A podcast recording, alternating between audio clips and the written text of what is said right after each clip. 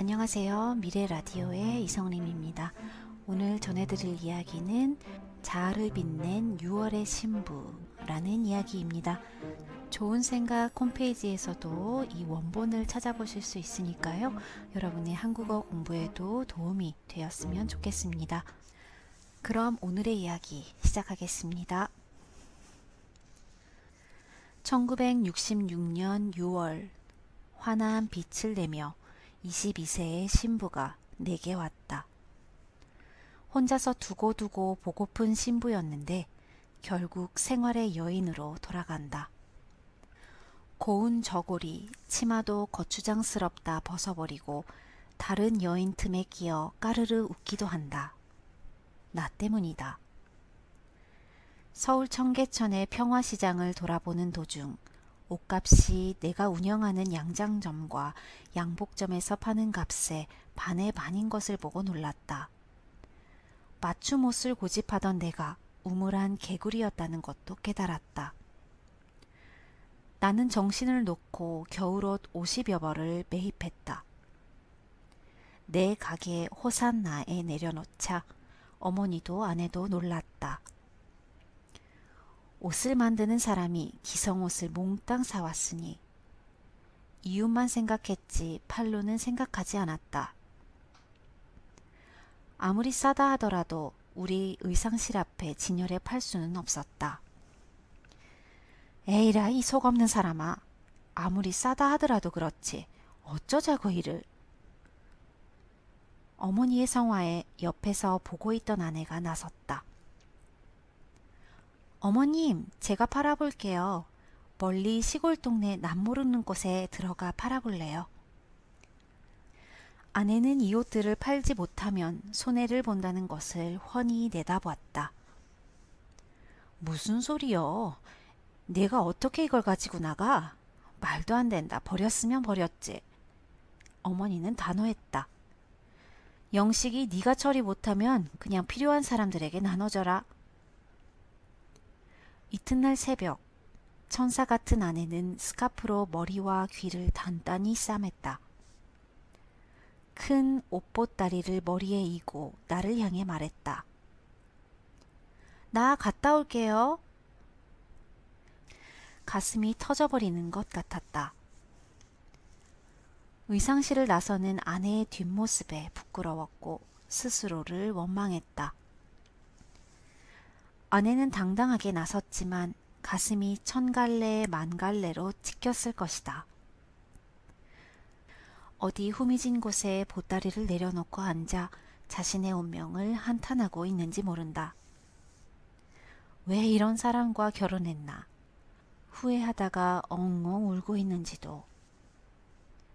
눈물 범벅이 된 얼굴을 그리다가 나도 울었다. 사랑하는 마음 하나로 결혼까지 해서 아내에게 이 고통을 준단 말인가? 이 추운 날씨에 어디서 그냥 무사히 돌아오기만을 바랐다.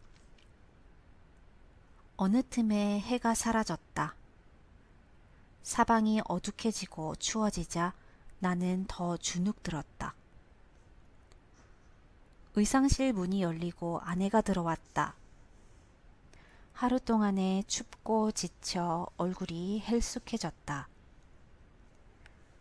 나는 아내에게 아무 말도 할 수 없어 그저 바라보다가 고개를 숙여버렸다. 어머니는 어린 며느리에게 미안해하며 아가 고생했다. 얼마나 추웠냐.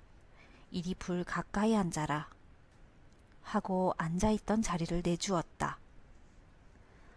어머님, 제가 그 옷 다 팔았어요.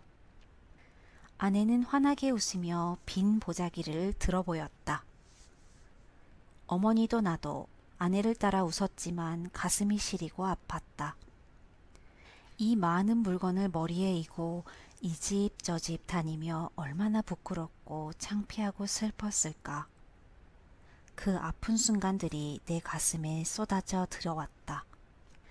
그래도 아내에게선 원망하는 모습 하나 보이지 않았다. 소녀처럼 방실대며 바라온 경로를 말했다. 처음에는 겁났어요. 대낮인데도 동네가 조용해 사람이 보이지 않아요. 한 집에 들어가 인기척을 냈지요. 계시오! 하고.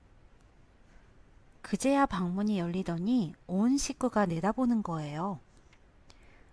저 따뜻하고 새 패션으로 나온 옷이에요. 한번 보고 마음에 들면 사세요. 그러자 주인 아주머니가 그래요.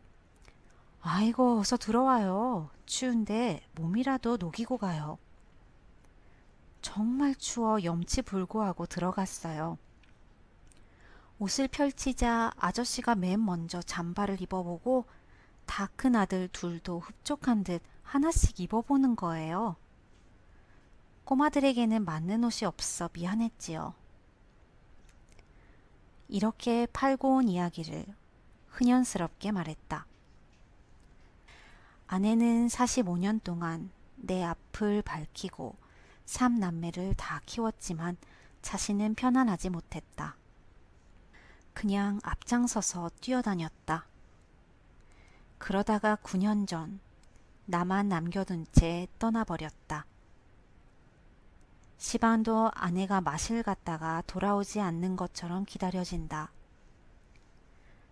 그러나 떠나버린 아내는 10여 년을 기다려도 오지 않는다. 이제는 내가 찾아 나서야 할 것 같다. 오늘 이야기 여러분 어떠셨어요? 옛날 어머니들이 고생하시면서 아이들을 키우던 자식들을 키우던 모습들이 떠오르는 이야기였습니다.